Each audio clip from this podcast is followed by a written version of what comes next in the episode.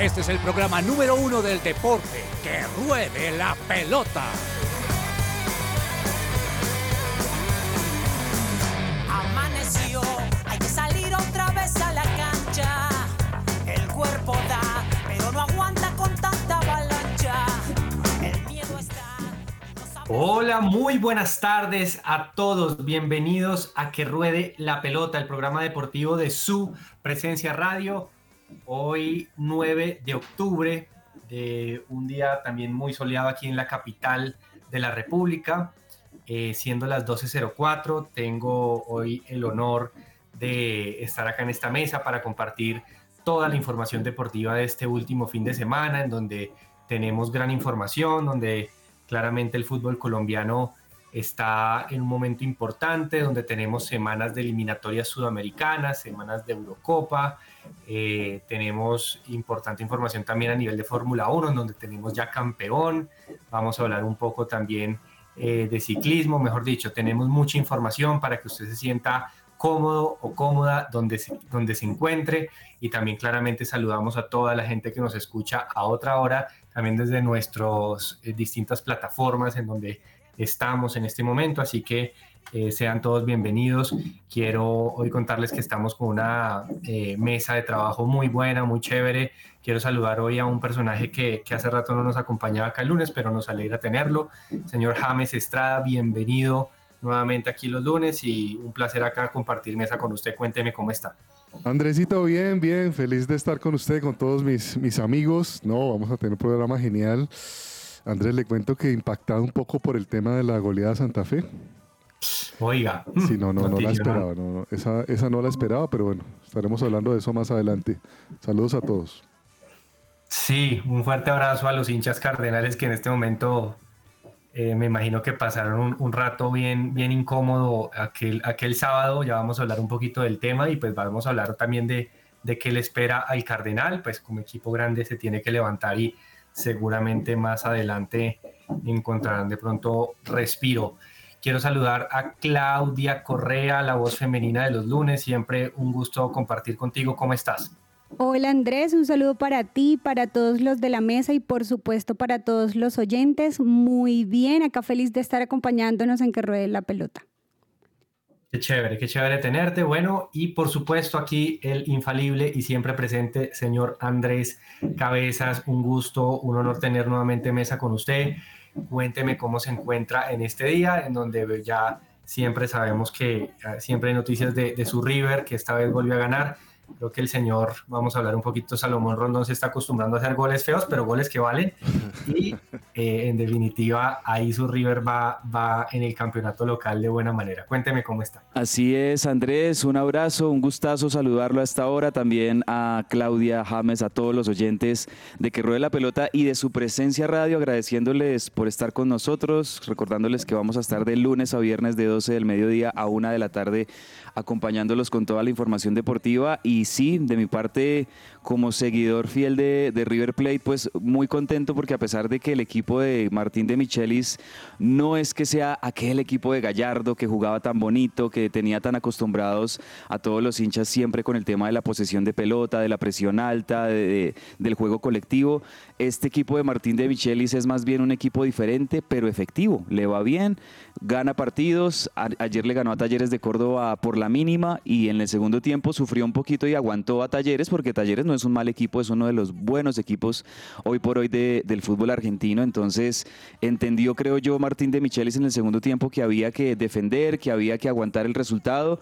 Es algo que de pronto a la identidad riverplatense le cuesta un poquito entender que también hay momentos para defenderse y eso es, eso es importante del fútbol.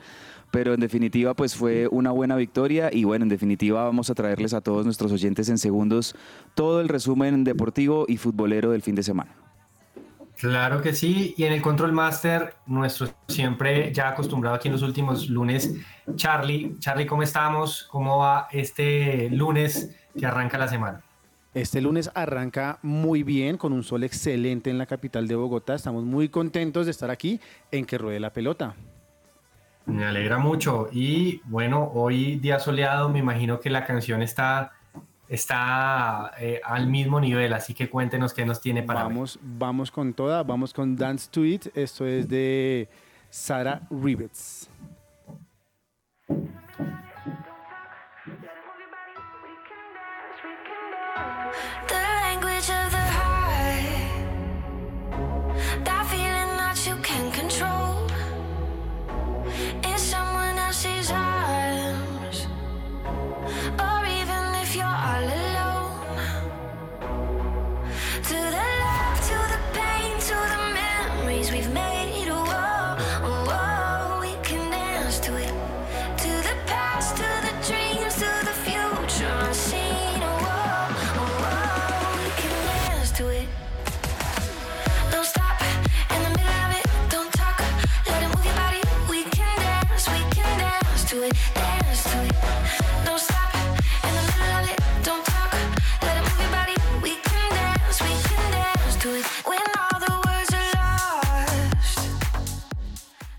Celebra la pasión del fútbol con un buen café. Coffee and Jesus presenta Hablemos de Fútbol. Hablemos de Fútbol. Devenir champion des mondes de football. Devenir champion des mondes de football. Devenir champion des mondes de... La ansiedad y la depresión te consumen. Permite que Diana Monsalve, psicóloga con principios cristianos, te ayude a encontrar el equilibrio emocional. Visita la página www.psicologadiana.com o contáctate al WhatsApp 315-754-8899.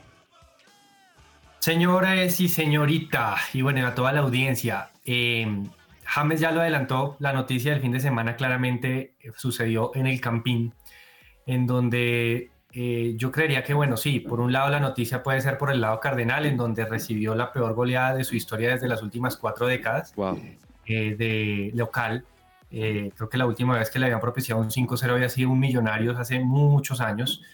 Y esta vez Águilas Río Negro, que me parece que también por otro lado, James, se puede ir la noticia, y es que no da un golpe, da un mazazo, da un cimbronazo en la mesa diciendo al fútbol colombiano que lo de ellos va en realidad, viene siendo un proyecto muy bien armado, recordemos, viene siendo pues un conjunto que ha liderado los últimos tres torneos en el fútbol local y pues obviamente siempre se tiene la expectativa si se cae o no se cae en las finales.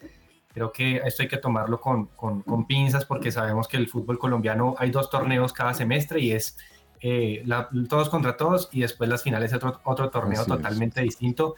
Pero en definitiva, este nos dejo- dejando una noticia en donde el Club Cardenal recibe esta goleada histórica, eh, vergonzosa, en donde vapulearon al equipo, en donde aplastaron a- al equipo Cardenal y, y creo que su hinchada no aguanta más este desorden eh, administrativo y pues que se ve claramente en lo deportivo. Ya viene una víctima más que su Boder, que lo han echado, lo, lo, pues destituyeron al técnico cartagenero, pero yo creo que ese no es el problema principal, creo Claro. yo.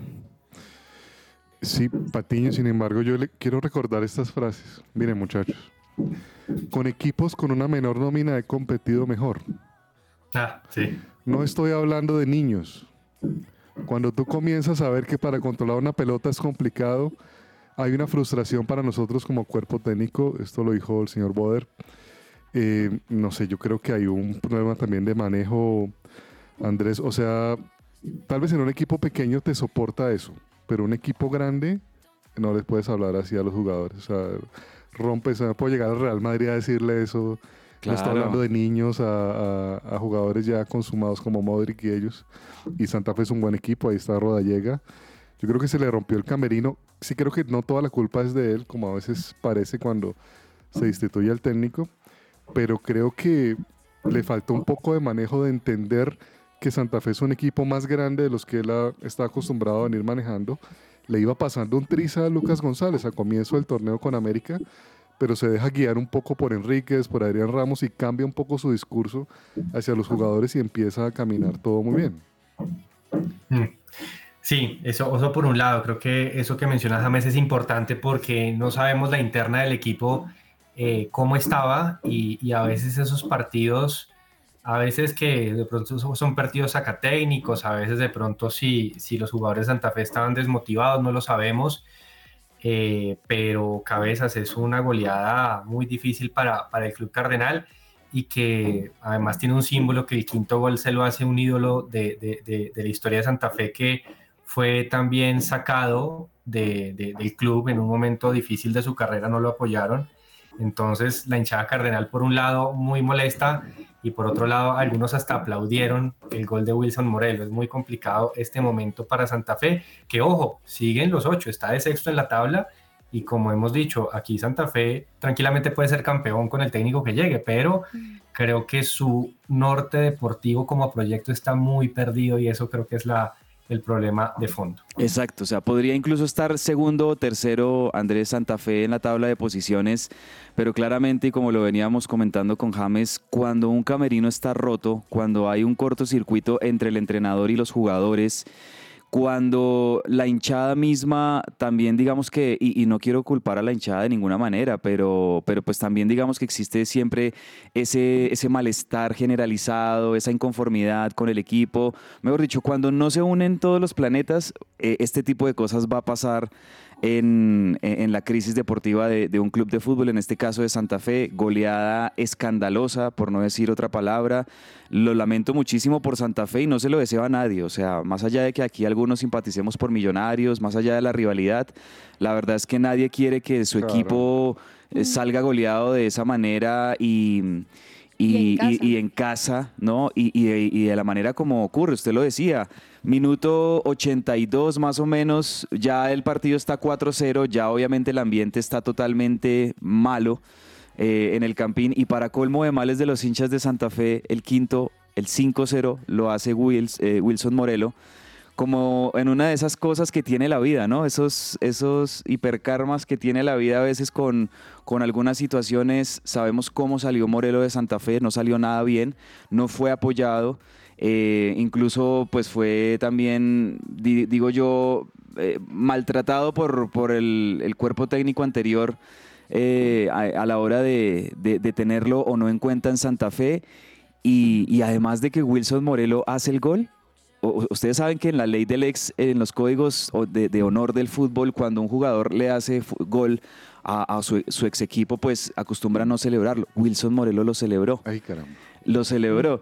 Y, y- y los hinchas también aplaudieron esto, pero yo sé que más allá de todo eso, eso fue ya, digamos que la, la- la gota que, se, que rebosó la copa y, y en definitiva fue la, la razón por la cual obviamente había que, que ya tomar medidas y, y era inminente que, que tenía que ser destituido Uber Boder, que la verdad le fue de, de- de regular a muy mal en este paso por Santa Fe. Creo yo que por lo que había hecho en Once Caldas, por lo que había hecho en otros equipos anteriormente, pintaba como para de pronto poder hacer un buen proceso con Santa Fe, pero a mí me parece que lo que decía ahorita James Estrada es, es muy importante.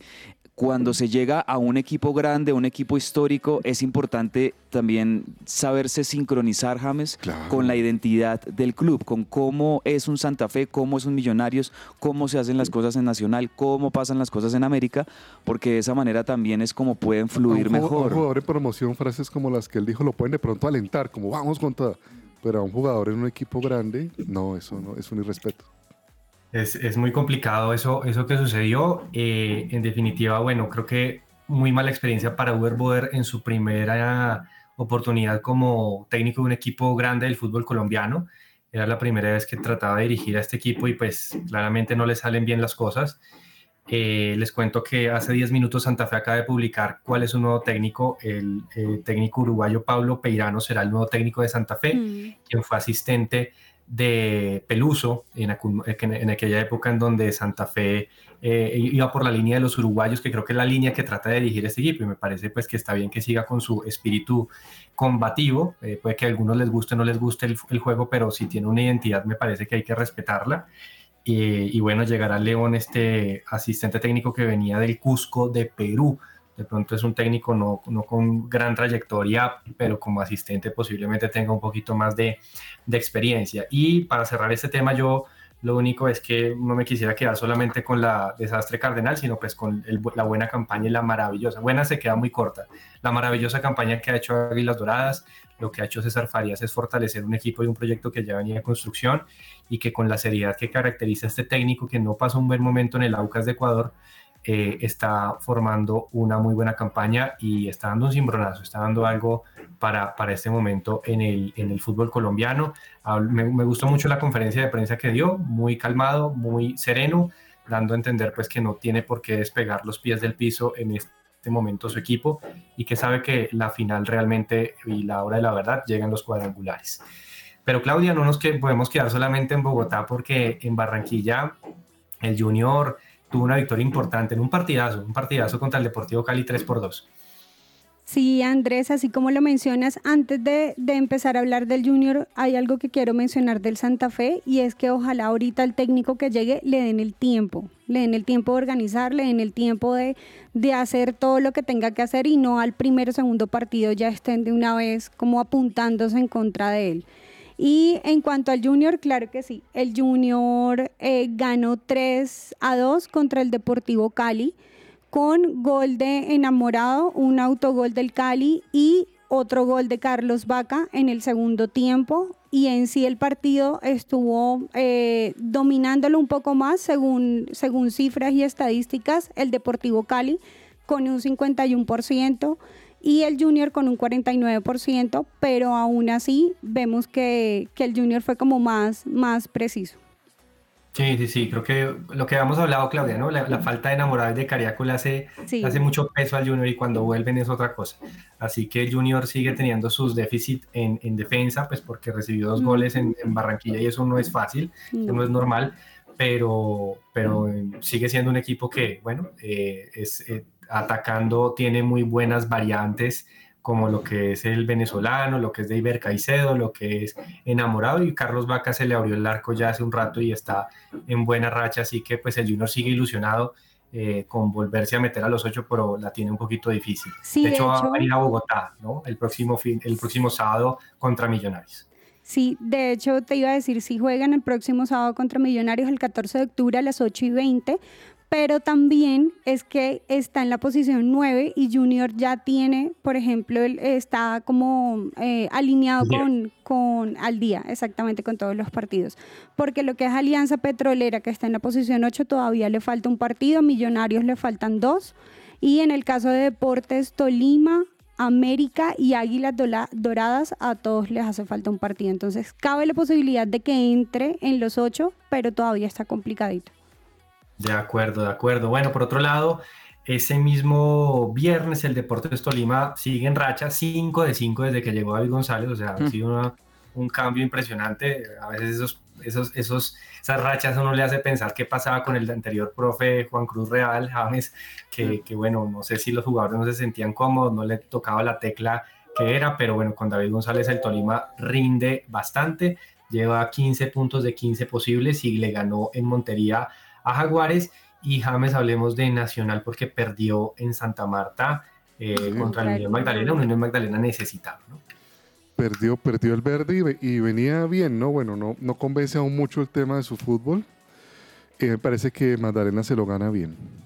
Mm, Parece que le gana Sí. bien el partido, lo trabajó, lo, lo luchó un partido muy inteligente, un partido, un partido que plantea a esos equipos que a veces cuando se sabe que el rival tiene más, ¿no? Y simplemente es inteligente, se mueve, no, no te da espacios y, y bueno, ahí tienen su, su victoria merecida. Y Nacional, Atlético Nacional sigue siendo Atlético Nacional, sigue estando en las primeras posiciones, Mm. pero es una incógnita Atlético Nacional impresionante. juego, ¿no? Sí, todo, sí. es una incógnita, no, uno no sabe qué puede pasar con Nacional. Así como vas y le ganas 3-0 a la cancha de Águilas Doradas y clasificas fácilmente a semifinales de Copa Colombia, vienes y pierdes con Unión Magdalena. O sea, Nacional es una incógnita totalmente. Pero yo creo que eso también es de varios equipos colombianos. O sea, yo creo que esa es la base del fútbol colombiano. Sí, sí, sí. Eso pasaba con el Junior, eso también ha pasado con Millonarios Con América, y con- con varios equipos. Sí, sí. Pe- Y de hecho, jugar en Santa Marta es muchísimo más fácil, diría yo, que jugar en Barranquilla, porque Barranquilla la humedad se lo come a uno vivo impresionante, pero en Santa Marta es un poco más, más suave jugar. así Sí, bueno, el tema con Nacional, les cuento, es que de los 27 puntos, creo que ha hecho como 5 de visitante, es decir, es, es muy bajito su rendimiento de visitante y, y- y ahí es donde realmente le cuesta mucho al equipo verde. De local es casi infalible, pero, pero bueno, al equipo de Amaral le cuesta mucho por fuera. Siendo así, pues les cuento la, la tabla, como está Águilas Doradas con un partido menos, este momento eh, liderando el torneo pues con 33 puntos. América ya con un partido menos porque pues por, por un, evento que se realizaba en el Pascual Guerrero no pudo jugar contra Millonarios este fin de semana, se queda con 29, Medellín ya al día con 29 puntos, Nacional con 27, Tolima ya está con 25 y un partido menos, Santa Fe con 23 se quedó pero con una diferencia negativa de 5 puntos eh, y Millonarios y Alianza Petrolera están con 22 puntos de séptimo y octavo. Por debajo está Junior, Magdalena y Cali, ahí muy cerquita de lo que eh, es la tabla del fútbol colombiano. Así que bueno, vamos a ver cómo, cómo termina siendo este torneo. Hablemos un poco, eh, cabezas, de, de- de la Libertadores, pero no de la Libertadores femenina. No se me asuste la Libertadores porque vamos a hablar de la Libertadores acá eh, masculina. Cuénteme eh, qué pasó con los equipos colombianos, porque jugaron dos y hoy juega el América de Cali, que ya le vamos a preguntar a James cómo ve a las muchachas. Sí, señor, fin de semana movido para los equipos colombianos en esta Copa Libertadores femenina. Palmeiras le ganó 6-0 a Caracas, Universidad de Chile le ganó 2-1 a Olimpia y aquí entran las actuaciones de los equipos colombianos que tenemos que reportar. Fueron muy positivas este fin de semana porque las Leonas, Santa Fe le ganó 4-0 a Universitario de Deportes de Perú. Me imagino que es este el Universitario de Deportes de Perú. Goles eh, tripleta de Diana Marcela Celis. Anótenla ahí, anótenla como para proceso de selección Colombia.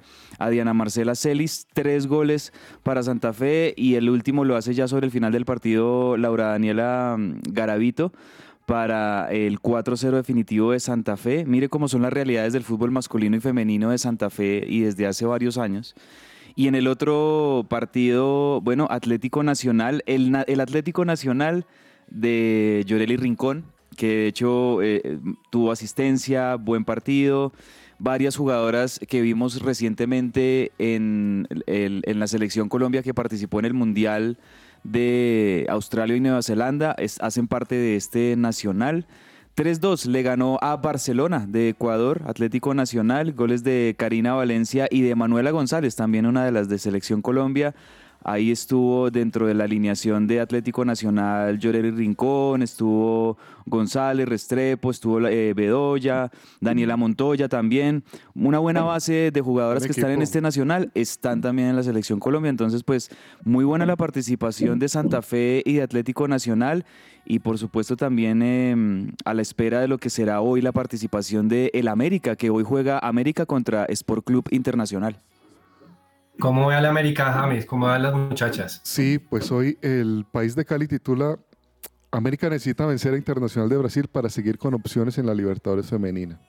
Creo que es así, creo que es así. Empató, recordemos que empató con Boca Juniors, perdón, cabe, no les pudimos hacer la vuelta al, al Boca. Hombre, casi, casi. Casi, empatamos con, con Boca y eh, sigue ahora con, con Internacional de Brasil, que es el equipo pues fuerte del grupo, pero América tiene que no perder con, diría yo, por lo menos no perder con, con Internacional para seguir con opciones. Ideal si puede ganarse. Tiene on fire o tiene muy bien jugando a, a Alexa Bar, la jugadora de la selección, también la norteamericana colombiana. Está rindiendo muy bien y esperemos que el combo de, de la Capica Tausme hoy pueda salir victorioso del Pascual. Por eso es que América, el equipo masculino no ha podido jugar, eh, Patiño, por el, por el evento de la Copa Libertadores Femenina. Ah, sí, tiene toda la razón. Sí, sí, sí. Bueno, los equipos femeninos de Colombia normalmente hacen muy buenas presentaciones a nivel internacional. Esperemos esta no sea la excepción. Ahí van eh, disputando poco a poco pues, su torneo y esperemos buenos resultados también hoy de, de la mechita en la Libertadores femenina. Claudia, hablemos un poquito de selección colombiana porque esta semana nos va a tener a la expectativa este jueves allá en el Metropolitano contra Uruguay, que a las tres y media jugamos eh, ya en unos días y nos tiene a la expectativa porque también ha habido cambios en la nómina. Hubo dos cambios este fin de semana, en realidad tres, que finalmente se había eh, convocado a Estefan Medina por Daniel Muñoz que sufrió una lesión, pero después de que eh, habían convocado a Estefan, creo que tuvieron que desconvocarlo y se hicieron uh, un par de cambios, ¿no?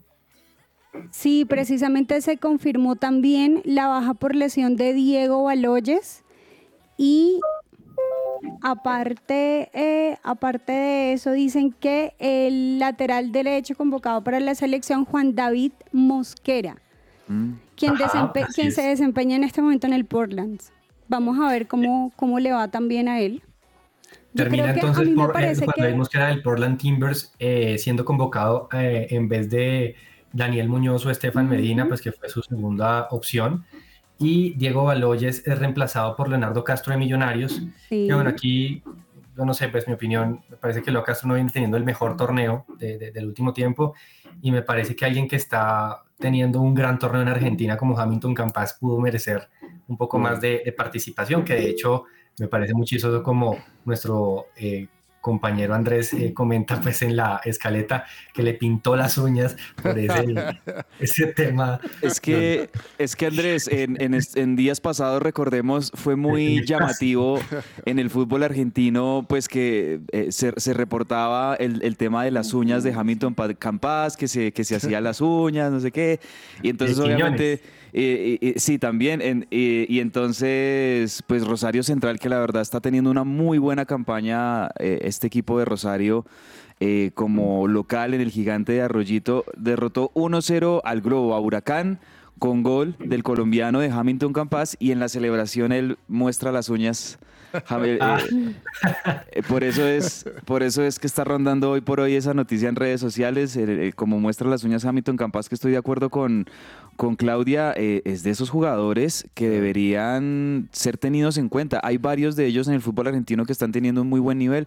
Sobre todo Hamilton Campas es uno de ellos. Le está yendo muy bien con el club Los Rosanino y sería bueno interesante que, que pueda estar ahí por lo menos como en una segunda carpeta de posibilidades para Colombia. Y Uruguay viene sin Cavani, Muslera y Suárez. Sí. Sí, viene sin, sin Pero Uruguay está Pero muy viene bueno, o sea, con una como está, generación viene- que es la que está en este momento No, sí, marcando es la, la gran actualidad del fútbol uruguayo, con Valverde, con Nico de la Cruz, con eh, Darwin Núñez, eh, el que hizo el gol para, para, para el Newcastle. No, para...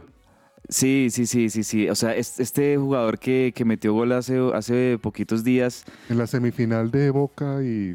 el, No, eh, todos los en- goles fueron con Palmeiras, uruguayos. el de Palmeiras. O sea, eh, ¿Cómo se- es? Pelistri? Pe- eh, Ah, no, Pelistri es el de Manchester United es el de y, el, Manchester. y el otro, el, de es me- Piquerés. se- Piquerés. es Piquerés. Se da el lujo de no convocar a, a Merentiel, que es un jugadorazo, Ujú. el delantero de Boca. O sea, tiene, tiene, tiene, tiene mucho jugador. No, Exacto. Uruguay Ellos ya es- hicieron el recambio súper bien. Joaquín, aquí, los- lo estoy viendo, es que eh, tenía los cabres cruzados. Joaquín Piquerés, que es de esos buenos volantes emergentes que tiene el fútbol uruguayo. Tienen una generación de volantes, los uruguayos, impresionantes y todos con una edad promedio de los 23, 24 años. Tienen Ay. muchísimo futuro. Y recuerden quién fue el último campeón mundial sub-20, o sea, es, Es es Uruguay. algo eh, que Uruguay no, no para de, de- de- generar cada vez más talentos y bueno, veremos cómo le va a la selección Colombia, que bueno, estos, estos cambios no sé si, si lleguen a ser representativos. A mí lo de Juan David Mosquera lo aplaudo, me parece muy buen lateral, el que fue, eh, jugó en el Deportivo Independiente Medellín. Y, y bueno, con esto la selección colombiana, así por noticias, eh, ya estará llegando poco a poco a Barranquilla. Eh, la selección uruguaya ya, el cuerpo técnico está en Barranquilla e irá llamando a los jugadores. Sí. Y la selección ecuatoriana ya hizo pública su convocatoria para los partidos que tendrá con Bolivia en primera instancia y con nuestra selección el próximo martes de la siguiente semana. Eh, y hablando de los colombianos, pues bueno, Hamilton hablábamos que, que le fue muy bien. eh, y un conocido suyo, James Davinson, Davinson eh, que no sé, está teniendo como. Le está yendo bien a Davinson en el Galatasaray. goles, pero No, sí, pero apenas es el primer goles. gol que mete. Y bueno, gol. Él, él- él- él hacía bastante. Sí. Con Nacional solía reportarse. Yo, no, que le vaya bien, hombre, a le bien. Si El- le otro bien, le día bien por- a todos. el otro día por competencia europea le fue muy bien. En la victoria Sí, del le bien. Galatasaray le fue bien a Yo, Davinson. yo creo que el Le problema de fue bien Davison es- ofensivamente, pero Sí. defensivamente también. Yo, yo creo que en la selección hay, hay muchos conflictos cuando están Davison y Mina juntos. Ahí es terrible. Pero cuando están combinaditos es un poquito mejor. Puede ser, sí, pero sí. la buena noticia es que está cuesta, ¿no, James? Que Sí, sí, sí. que- Ahí, ahí lo- ahí Él es el, él es el balance, el equilibrio, sí. Sí. Pero igual, segura, y, más con este, esta última semana que ha tenido Davinson, pues claramente va a ser uno de esos jugadores. No, no ha jugado mal, la verdad. El- Sí. El, último partido estuvo. Eh, entonces, no, yo creo que seguramente, y como viene también su, su ritmo de participaciones en la selección Colombia, pues va a ser uno de los, no, no sé si titulares seguros, pero sí va a ser uno de los jugadores a tener en cuenta por, por Néstor Lorenzo. Y del fútbol femenino, eh, Claudia, alguien que le está yendo también muy bien es a Lacey Santos, ¿no? Sí, le está yendo súper bien. Ella está jugando en este momento en el Atlético de Madrid y en la Liga Española eh, marcó doblete ante el Sevilla. Entonces me parece que le está yendo muy bien, aparte que es muy buena jugadora. Sí, sí, sí, vamos a, mirar cómo, cómo sigue la campaña de Lacey, pues de cada una de las jugadoras que está. Oiga, James, ¿qué pasó con Catalina, Catalina Usme? ¿Dónde está jugando? ¿La mechita? Sí, sigue en la mechita, Sí, ella sí, sigue ahí. Sí, sí, señor. ahí- Al fin ahí. se quedó. Ah, es que Ahí tenía como aires de que iba a cambiar. Sí, sí, sí, no se, habló, se habló de esto, Sí. eh, pero no, no, no, ahí, ahí, ahí está la capi con toda. Ah, bueno, bueno, muy bien. Y, y no sé, posiblemente con 33 años, Catalina Usme, habría que ver si, si, si ya cambia de equipo, porque creo yo que lo más razonable es que se retire como la ídolo que es del América de Cali de la selección Colombia ya en el fútbol colombiano. Además, porque es la, sin, eh, podemos decir prácticamente que es el máximo referente de- de las jugadoras de fútbol femenino en Colombia, sin duda alguna. Sí, la máxima goleadora histórica. Bueno, y hablemos del fútbol internacional porque ayer se jugó un gran partido eh, Arsenal contra Manchester City. Bueno, un gran partido en el, en el cartel, creo que me pareció, yo vi el partido y me parecieron dos espejos jugando. Entonces cuando se enfrentan- dos espejos termina siendo un mal partido porque se bloquean mucho. Ujú, Pero exacto. después como de 23 partidos cabezas, el Arsenal le logró, logró ganar al Manchester City y bueno, por fin porque el, el Arsenal viene haciendo bien las cosas. Lo que usted dice, Patiño, tiene razón. Cuando uno mira, uy, qué partidazo va a ser Arsenal Manche- Manchester City, eso va a quedar 4-3, una cosa así.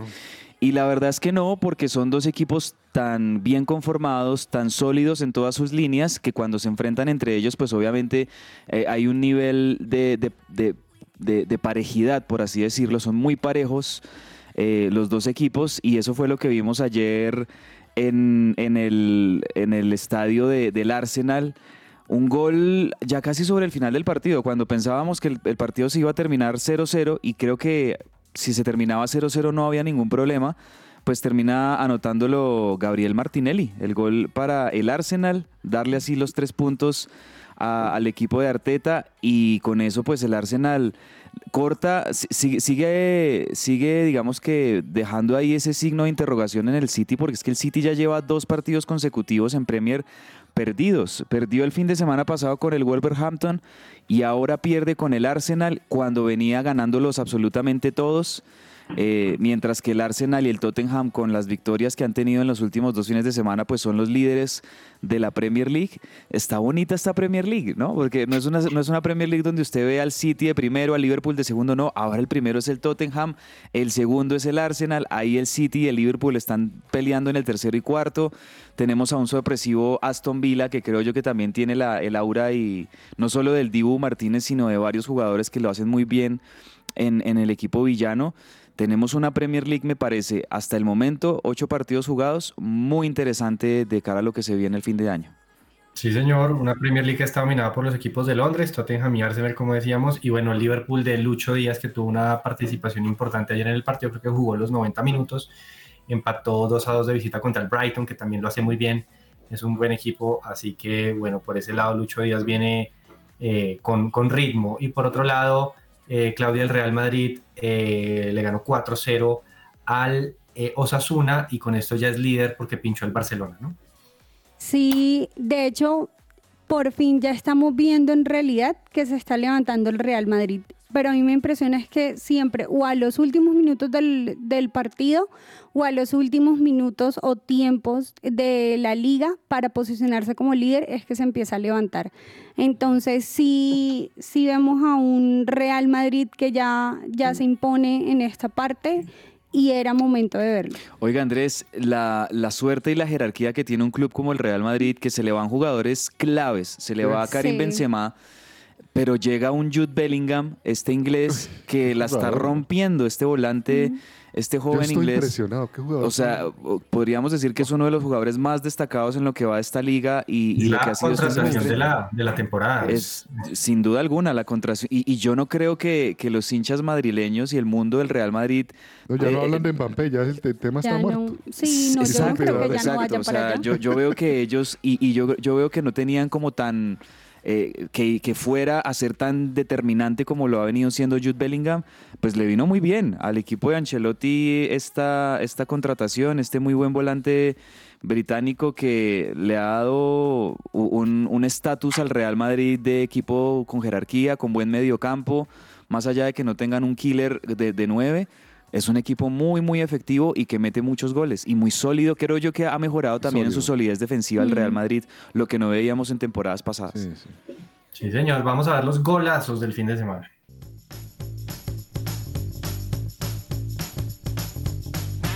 El Pepazo.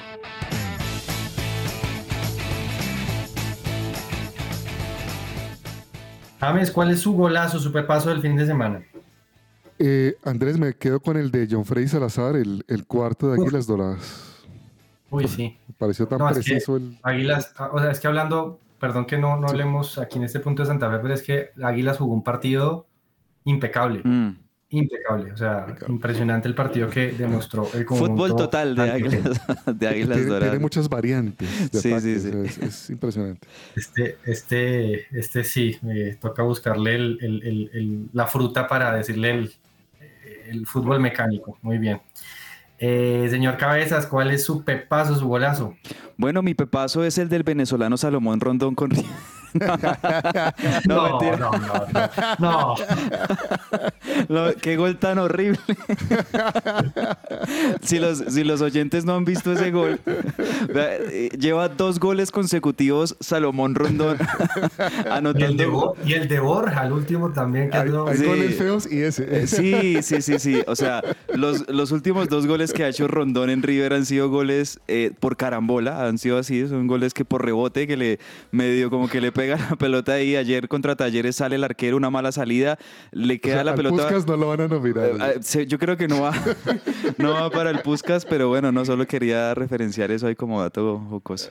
Ahora, eh, pues se ha ganado el puesto. La verdad es que hay que decir que Rondón se ha ganado el puesto. Ahí también está el colombiano Miguel Ángel Borja entrando en los segundos tiempos. Pero por ahora el venezolano, con los goles que está haciendo, pues le está dando los, los puntos arriba. Claudia, ¿cuál es tu golazo? Bueno, yo ¿Qué me voy pasa? para el lado de el Bayern Múnich. En el, el fin de semana estuve jugando con el Friburgo precisamente por la Bundesliga y el primer gol de Coman con pase de Müller me encantó. De Sí, hecho, golazo. parecía eh, por el lateral derecho parecía como si fuera a ser un centro y termina metiéndola. Hasta él que mismo se echa a reír sí? al final. ¿Tú crees que como- le pegó al arco o, o, o? Parecía como iba, pa- o sea, Ok. pare- es que la risa de él al final fue como la metí, o sea, Sí, él sí, hizo sí. una cara muy, muy chistosa. Sí, sí, sí. Y una liga, una Bundesliga que está comandando el Bayern Leverkusen. Mi pepazo solo se los dejo, el gol de Lautaro Martínez con el Uy, Inter sí. de Milán. Ese fue un golazo. Ese es el Sí, pepazo del fin de semana. Ese Un bombazo fuera del área, ah, golazo. esquineado, que parecía que el Inter iba a ganar 2 a 0 tranquilamente, pero el Boloña terminó empatando 2 a 2 en el. San Siro. Señores, vamos con unos cortos comerciales y ya volvemos con más información deportiva aquí en Que Ruede la Pelota. Su presencia radio, 1160 AM. Todo lo que tiene que saber más allá de la pelota.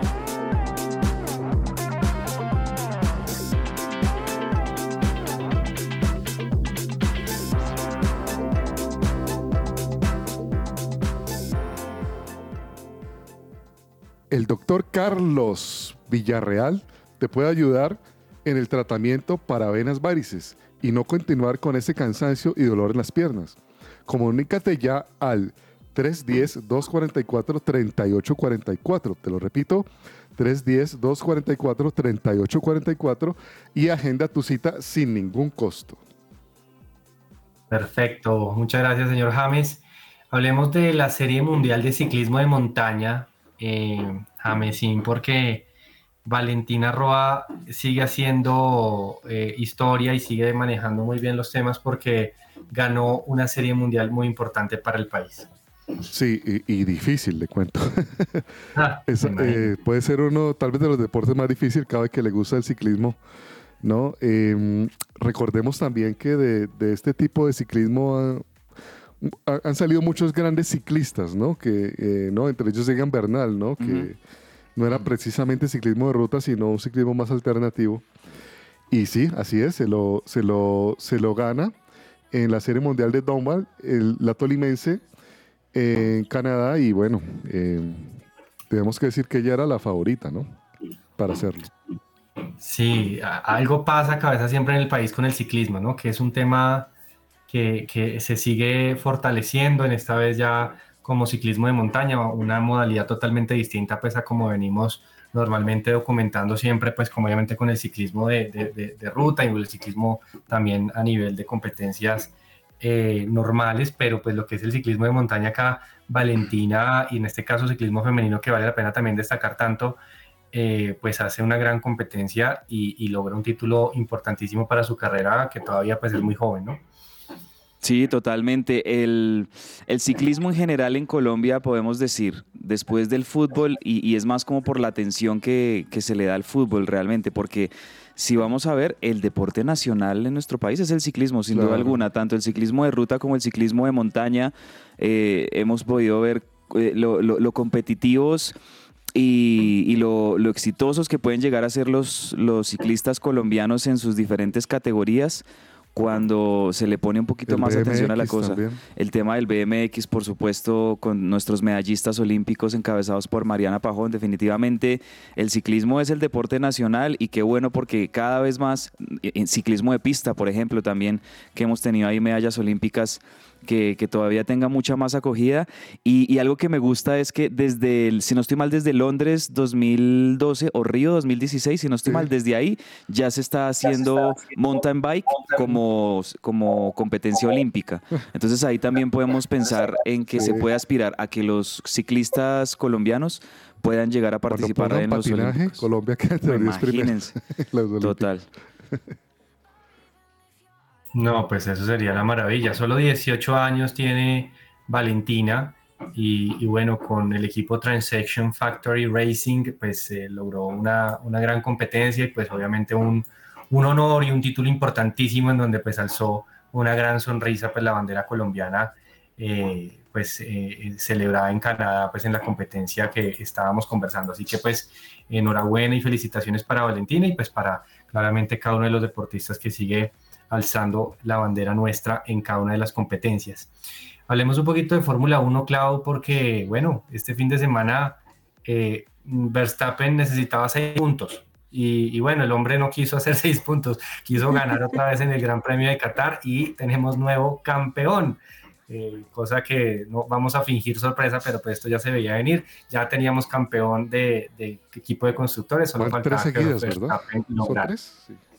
Tal cual es tricampeón de la Fórmula 1, apenas con 26 añitos, que acaba de cumplir esta semana que pasó, se convirtió máticame- matemáticamente perdón, en ese campeón del mundo Wow. por tercer año consecutivo. Es increíble. La verdad, yo sí, yo entiendo lo que dice Andrés, que no, no sorprende ese tipo de cosas, pero a mí este hombre como piloto me parece increíble.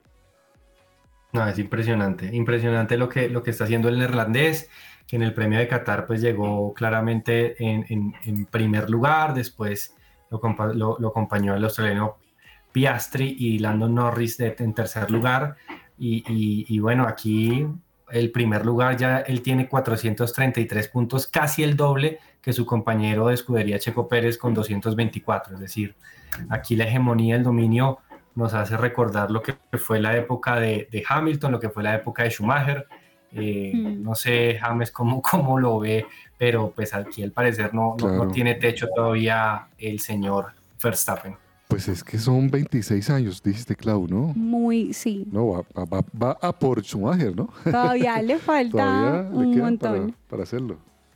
Recordemos que el, el- el récord está en siete campeonatos que lograron tanto Schumacher como, como Hamilton, ¿no? Hamilton, Eh, sí. alguien sí- sí, sí, sí, sí, no estoy mal el dato es ese, así que finalmente los récords, eh, pues pareciera cerca, ¿no? Pues pareciera que van caminados. Lo que pasa es que esta carrera, ustedes saben que eh, a veces llegar termina siendo difícil, pero lo más difícil aún es mantenerse pues en esa hegemonía, ¿no? Claro. Y, y- y Sí, mantener total. siete campeonatos mundiales es muy complicado para cualquier deportista y, y creo que pues claramente tiene la, la- el entorno y el circuito y, y todo el contexto pues para que lo pueda lograr, porque pues obviamente su escudería también viene punteando por encima, lo que ha hecho la escudería austriaca Red Bull ha sido maravilloso. Y señor Cabezas, hablemos un poquito también entonces de, de una, la maratón de Chicago que se corrió este fin de semana, eh, en donde pues también tenemos campeón y un nuevo récord para una distancia específica. Así es, Andrés. Una de las Six Majors eh, en el atletismo. En el mundo hay seis maratones que son consideradas para todos los que nos gusta todo este tema del running y todos los, los atletas aficionados y profesionales. Las seis maratones más importantes en el mundo. Londres, Berlín, Nueva York, Tokio, Boston y Chicago, Río. que era la, y, eh, sí también, que eran eh, la la maratón que se estaba corriendo este domingo, la maratón de Chicago. Bueno, eh, ustedes saben que hay un atleta keniano que es el duro en esto y que se ha ganado las últimas dos medallas de oro en maratón en los últimos dos olímpicos. Me refiero a Eliud Kipchoge. Kipchoge había ganado la maratón de, de Berlín hace un par de semanas con un tiempo de dos horas, un minuto 25 segundos. Pues les cuento que se ha roto ese récord mundial en maratón y lo ha hecho su compatriota Kelvin Kiptum. Kelvin Kiptum acaba de hacer en la maratón de, de Chicago un tiempo de 2 horas 35 segundos.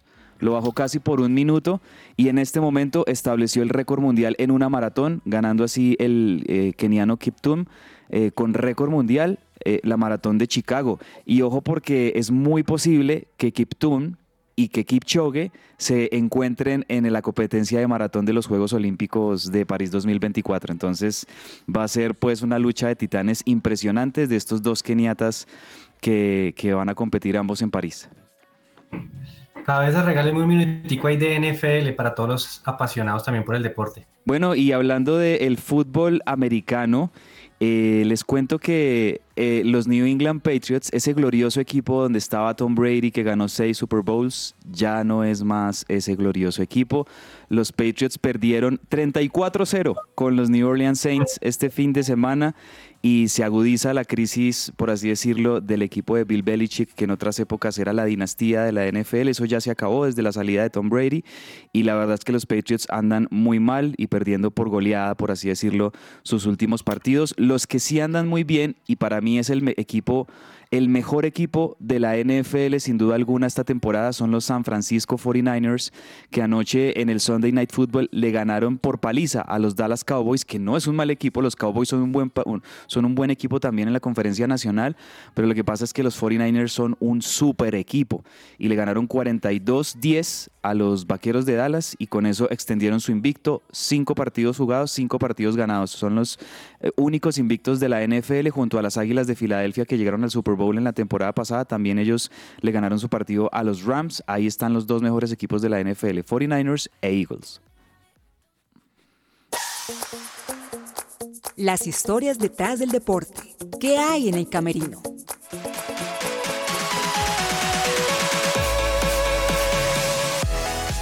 Hoy exploraremos un fascinante mundo de equilibrio, fuerza y elegancia. La gimnasia acrobática. ¿Alguna vez te has preguntado exactamente qué es la gimnasia acrobática? Sigue escuchando para descubrirlo. La gimnasia acrobática es una disciplina deportiva que combina la gracia de la danza con la fuerza y la destreza de la acrobacia. A diferencia de la gimnasia artística, que se enfoca en los ejercicios individuales en aparatos como barras y anillas, la gimnasia acrobática se realiza en equipos de dos, tres o cuatro personas. En la gimnasia acrobática, los atletas realizan una serie de movimientos coreografiados que incluyen pirámides humanas, saltos, giros y equilibrios, todo sincronizado con música. La clave está en la confianza y la comunicación entre los miembros del equipo, ya que cada uno desempeña un papel crucial. Los equipos de gimnasia acrobática se dividen en tres roles fundamentales. Los portores, que son los encargados de sostener y elevar a sus compañeros.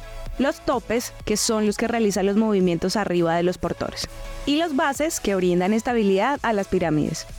La gimnasia acrobática es un deporte que requiere años de entrenamiento y dedicación para perfeccionar las habilidades y lograr la precisión en cada movimiento. Además, combina la fortaleza física con la gracia artística, lo que la hace realmente única. A lo largo de los años, la gimnasia acrobática ha ganado popularidad en todo el mundo y se ha convertido en una disciplina emocionante de ver en eventos deportivos y competencias internacionales. Si alguna vez tienes la oportunidad, te animamos a asistir a una competencia de gimnasia acrobática para apreciar la increíble habilidad y la belleza de este deporte en persona. Y ahí lo tiene, una breve introducción a la gimnasia acrobática, una disciplina que combina la gracia y la fuerza en una experiencia deportiva verdaderamente impresionante. Este fue un informe de Marcela Lozano para que ruede la pelota.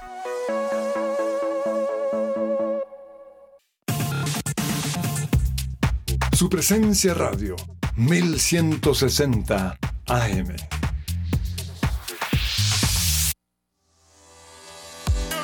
Entre el tintero.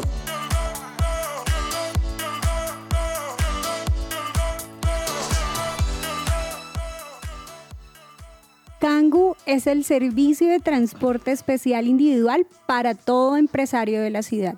Ingresa a kangucare.co o escriba al 300-884-0994 y muévete con confianza. Este Kangu es con doble A, O, perdón, al final. Perfecto, Claudia, gracias. Señores, vamos a, a mirar qué se nos queda en el tintero, cabezas, qué nos tenía.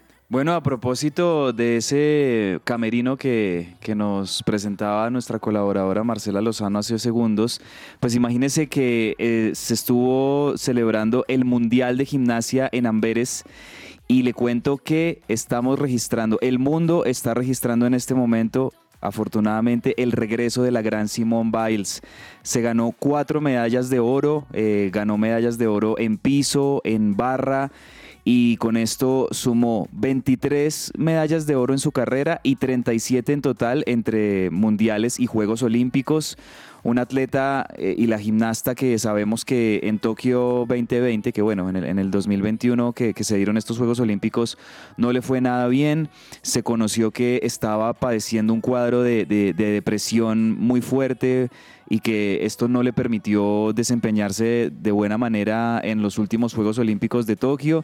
Se habló muchísimo alrededor de su futuro, de qué iba a pasar con esta gimnasta y la verdad es que ha tenido un regreso formidable Simone Biles hasta, hasta el punto de, de hacer un nuevo salto, ¿no, James? Que ahora es el, Simo, el, el, Biles Biles 2. el salto más complicado de la historia. El salto más complicado de la historia que lo registró la semana pasada. Así que bueno, verdad que en lo personal muy contento por esta gimnasta estadounidense que seguramente va a, a brillar si llega bien, que no, no le ocurra nada, que esté en óptimas condiciones para llegar a París 2024. Y yo creo que esa va a ser, Andrés eh, y, y oyentes, una de las historias más bonitas que vamos a ver en, en los Juegos Olímpicos, el regreso de una grande después de, de su enfermedad, de su padecimiento mental, de su depresión, eh, como campeona, ojalá en París 2024. Sí, señor. Muy buena, muy bonita historia sería. Claudia, ¿qué se nos queda? Bueno, se nos queda en el tintero que empieza el Málaga Open. Eh, es un torneo de tenis que se está disputando en, en Málaga y el día de mañana va a estar jugando Daniel Galán a las 5 de la mañana contra Hugo Grenier. Muy bien, muy bien por nuestra raqueta número uno eh, masculina. Señor James, ¿qué se nos queda? Eh, en el tintero Patiño, hombre, alentar a nuestros oyentes que entren en las redes sociales de la Federación Colombiana de Ciclismo y vean el video de Valentina Roa, la que estamos hablando Mm, ahorita, sí. haciendo su campeonato mundial, el downhill, o sea, como dice la palabra, va bajando la montaña. Es impresionante a la velocidad a la que la baja y lo peligroso que Vaya usted intente hacer es eso. hacerlo. Sí, no, o sea, da vértigo y todo. tremendo. Complejo, complejo. Bueno, yo les cuento una cortica. ¿Se acuerdan de Tite? Claro. Bueno, eso ya lo veníamos adelantando, pero ya es oficial. Tite es el nuevo entrenador del Flamengo que reemplaza a Jorge Sampaoli, así que esperemos que con esto, yo creo que el Flamengo viendo al Fluya en la final con el tremendo equipo dijo no puede pasar, así que traigamos un técnico realmente de calidad. Así que con esto, señores, muchas gracias por su audiencia, gracias a mis compañeros acá en la mesa por su compañía Los invitamos a seguir conectados acá en su presencia radio y como siempre la invitación mañana a las 12 del mediodía con la mejor información deportiva en que ruede la pelota. Un abrazo a todos. Abrazo. Chao.